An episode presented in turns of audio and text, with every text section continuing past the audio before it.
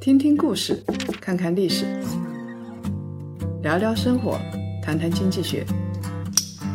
欢迎大家收听《谈谈》，大家好，我是叶檀。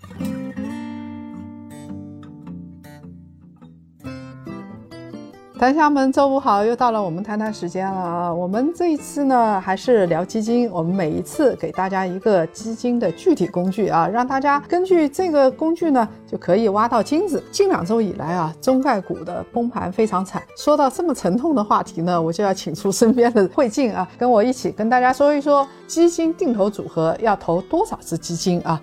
慧静给大家打个招呼。Hello，各位檀香，大家好，我是慧静。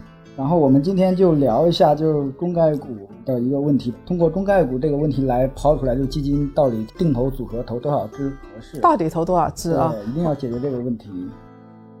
我们知道这两天中概股是经历了生死考验啊。从三月十号，美国。根据外国公司问责法，把五家中概股纳入临时退市清单，这个大家就很恐惧，是不是中概股这五家就要退市了啊？就导致中概股大跌啊！当然，后期的大涨又是一个非常美妙的故事，咱们就不说了。所以在三月十四号的时候，腾讯控股就崩了，有各种各样传言，一会儿说支付啊，一会儿说什么。当天恒生指数也是暴跌了一千多点，失守两万点。要知道，失守两万点可是一个很难得的数据。对，这是一个非常。关键的一个整数点点位跌破了之后，确实是容易引起这个是恐慌，而且尤其是在重仓持有这个中概互联基金的小伙伴们，每天基金亏损三个点、四个点都不算少的，有的时候甚至可能会亏六个点、七个点，基本上是夜夜失眠了。好像还有亏更多的，当时投中概互联的很多人就。说，哎呀，我到底该怎么办？我是不是应该赎回呀？但是等到他赎回的这几天过程当中，蹦蹦蹦，又是三连发，又是继续下跌，这他赎回都来不及，根本不给你赎回的机会，所以就很紧张嘛。这个时候到底该怎么办啊？那我们的今天的故事主角呢？这个王五呢，哈，他也是王五，大家已经不陌生了啊。对，我们的投资小天才王五是我们的主人公了。而王五的话，我们知道他是也是一直跟着谈谈在学习，他的话也是学过资产配置，他起码是知道鸡蛋是不能放在一个篮子里。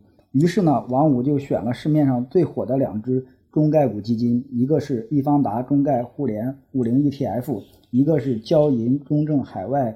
中国互联网指数 LOF，它的话是每周投进去一笔钱进去。在这里，我们要提醒各位檀香，我们今天所聊的所有的基金以及基金经理以及产品只做案例分享，均不构成任何的一个投资建议。诸位啊，大家要看一看啊，王五的想法也不是没有道理，因为他失眠半年多了。然后他老在研究市场。二零二一年七月的时候，他就发现啊，反映中概股表现的纳斯达克中国金融指数，如果是了解中概股的话，应该比较熟悉这个金融指数啊。他认为金融指数已经跌了这么多了，已经跌了百分之三十多了。那中国的经济还在这儿啊，对，市场还在这儿，百分之三十多，所以他就觉得该抄底了。他也就果真就这么抄底了。但是我们看到他就是说是抄完底，也做了一些资产配置。嗯，但是他幸亏他是。学谈谈做资产配置的，对，但是他其实也一点不太开心，为什么呢？可能是因为学谈谈没有学到位啊。我们接下来去分析一下。第一个是他就是说养的鸡越来越多，就是说他持有的基金很多。第二个就是说他明明做了一些分散投资。但是呢，这三十多只他持有的基金都还在亏钱，就好像是两只中概股基金在亏钱一样。就是说，它的亏损的一个程度啊，跟曲线啊，这三十多只跟持有两只的这种感觉是一样的。所以啊，我们来给大家说一说，王五到底投了多少只基金啊？按理分散配置是对的，对吧？对。然后呢，王五这么点钱，然后他投了。很多基金啊，他把张坤、胡新伟、刘彦春、葛兰这些明星基金经理的基金全部买了一遍，还买了三只沪深三百、三只中证五百、一只双创五零、两只创业板指数基金。所以王五现在手里的光是非货币基金啊，就有三十多只，这些啊可都是偏股型了。是的，所以说我们看到了之后，就是说是基金这个定投组合呀，它是需要这个不同的基金。但是呢，你物极必反，比如说你持有的基金过多的话，就相当于没有持有了基金持有的量多少其实是有讲究的。如果你几百万，然后持有三十多只基金，一直养鸡，你养都养不过来，你怎么知道哪个基金好，哪个基金坏啊？这个分析起来是很难的。王五啊，坏就坏在鸡养的太多了，而且啊养的都是同一类鸡。假设我们把它叫做红尾巴大公鸡，它养的就是中华田园红尾巴大公鸡，它就养的这一类。为什么这么说呢？因为他买的其实本质上都是偏股票多头型的基金。其实我们看到，就是说是不止王五这样的普通中产喜欢这个养一堆基金，而且我们查到有一些数据，发现一些高净值的一些人群，他也是喜欢就是说养一堆的这个基金。比如说是上海证券报报道过，曾经有个这个基金牛散叫这个钱钟明，截止到二零二一年六月底，他一共出现在一百一十二只基金的前十大持有人名单中，光是 ETF 就有三十八只。然后呢，同时有一些小年轻呢，他也是比较喜欢爱玩基金的这个海王游戏。之前网上流传过一个故事，说是有一个九七年的小伙拿个几千块钱去买上百只基金，这已经够多了，他还买上瘾了，而且每个月还要拿百分之三十左右的工资去买基金，最后以至于迟到了上千只基金。我就觉得很奇怪，因为我们知道，其实基金啊，规模小于一定的程度就没有意义了。我们现在这个有几万只基金，你都去买嘛？这个东西啊，意义是不大的，但钱。钟明啊，跟这个小年轻还不太一样。钱钟明他是出现在一百一十二只基金前十大持有人名单里头，说明此人还是非常有钱的。他是名副其实的牛散。一百一十二只，你再牛，再是一个大型养鸡场，你的鸡很肥，持一百一十二只，其实还是有点过分的。嗯，买基金呢，其实并不是说像韩信带兵一样多多益善啊。组合里配置不同的基金啊，真的能够更好的分散风险，真的能够赚更多吗？我们到底是应该配一千只基金，还是一百只基金，还是十只基金？到底应该配多少？来，慧清跟大家说一下，到底配多少？其实还是根据你自己的一个资产状况来去进行的。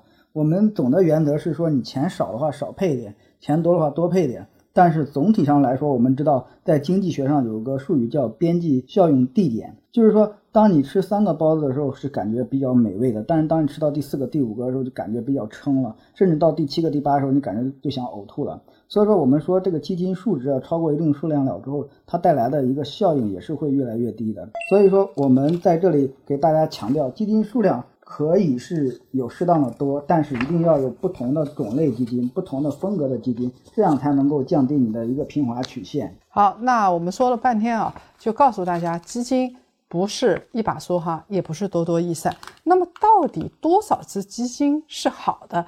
它里边是根据你自己资产来，哎，有人说了，你说半天不等于没说嘛啊？对。那我们来说一个研究结论，好买基金研究总监曾令华做过一个研究，他是二零一四年七月十四号到二零一七年七月十四号啊，三年的时间的数据，他随机在非货币基金里边抽取一只、两只，一直到五十只基金，每个这样的组合随机组合一千次，也就是说，一共是从。一只基金到五十只基金来进行抽取，随机的组合一千次。它第一个组合是在非货币基金里边随机抽取一只基金，抽了一千次。也就是说，我是一千只基金，只要是非货币的都在我的篮子里边，我随机抽取，每次抽一只，抽一千次，也就是抽了一千只基金。当然不知道是不是重复，最后到。第二十个投资组合，就是在非货币基金里边一次性的抽二十只基金，抽一千次，就是每次我都抽二十个一个组合，然后抽一千次，是随机的，请注意，然后来计算这些组合的历史平均波动。哎，结果出来了。第一个就是说，当基金的个数在四个的时候，波动率已经明显下降了；当这个是基金的数量在十个的时候，你再往上配置的话。这个下降的幅度已经很微弱了，就边际效应比较弱了。